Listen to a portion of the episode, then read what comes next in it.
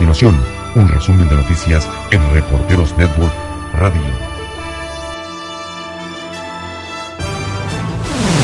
En México, las autoridades de salud dicen que no hay una emergencia y que hay un grupo de cuatro personas en observación.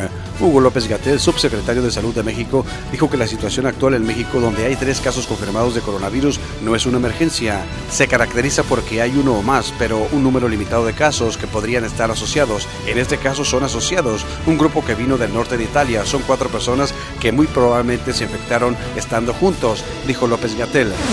En Estados Unidos, agentes de la patrulla fronteriza, policías, bomberos, salvavidas y elementos de la Guardia Costera participaron durante la madrugada del viernes 24 de febrero en el rescate de tres inmigrantes indocumentados que eran transportados en una lancha hacia las costas de California y que fueron abandonados en mar abierto por los traficantes de personas que tripulaban la embarcación. El incidente se registró a las 4.45 de la mañana cuando la base de operaciones marítimas de la patrulla fronteriza de San Diego recibió múltiples reportes que indicaban la presencia de personas que habían llegado nadando a la playa del mar. Personal de distintas agencias policiales y cuerpos de rescate atendieron el llamado de emergencia para sacar del agua, ofrecer primeros auxilios y trasladar a hospitales a las personas quienes padecían síntomas de hipotermia debido a las heladas aguas del Océano Pacífico.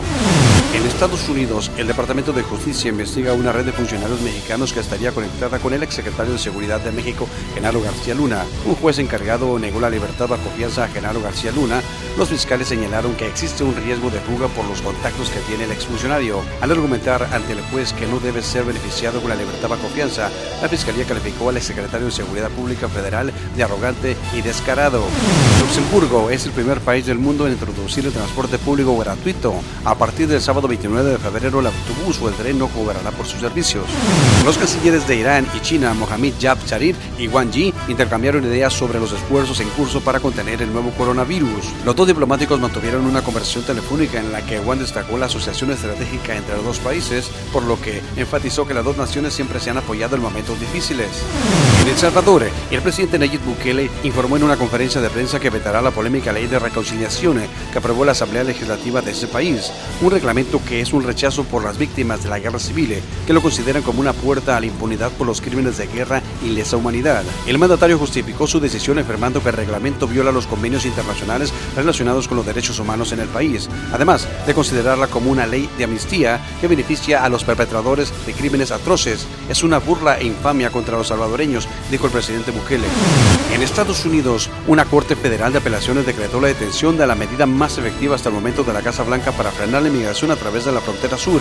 La medida se llama oficialmente Protocolo de Protección de Migrantes. Consiste en obligar a los demandantes de asilo en la frontera a esperar la audiencia en su caso en territorio mexicano, lo que puede llevar meses o años. Su objetivo es desmotivar la idea de que basta con llegar a la frontera para entrar en territorio de Estados Unidos y quedarse. La decisión la tomó un tribunal de tres miembros de la Corte de Apelaciones de San Francisco, que es un tribunal de último recurso de todos los estados del oeste de Estados Unidos.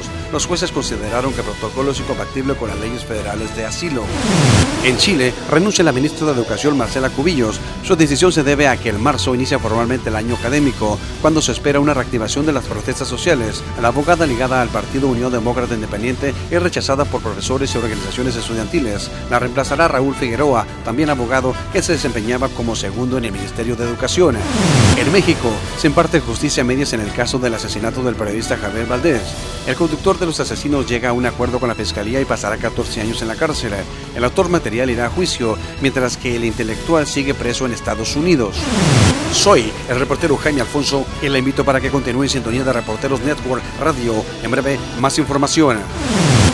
Esto fue un resumen de noticias en Reporteros Network Radio.